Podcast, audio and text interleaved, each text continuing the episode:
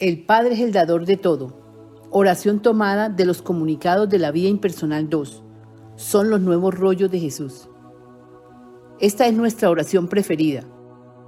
Padre, amamos tu existencia en todos y en todo. Eres el guardián, el protector.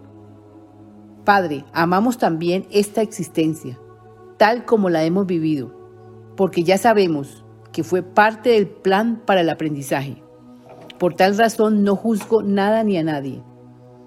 Gracias Padre porque estamos protegidos con tu manto de amor. Gracias Padre porque nos transformas con tu palabra.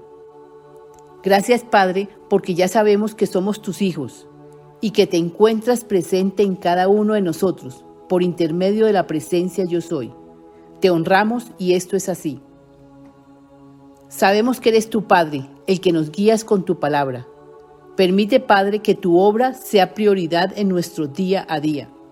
Te bendecimos, Padre, porque gracias a ti, tu obra se cumple en la tierra. Amén, así es.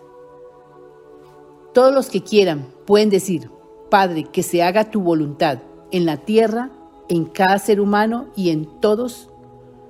Amén, así es. Esta oración los ayuda para el entendimiento del yo soy, o sea, del Padre que está en cada ser humano.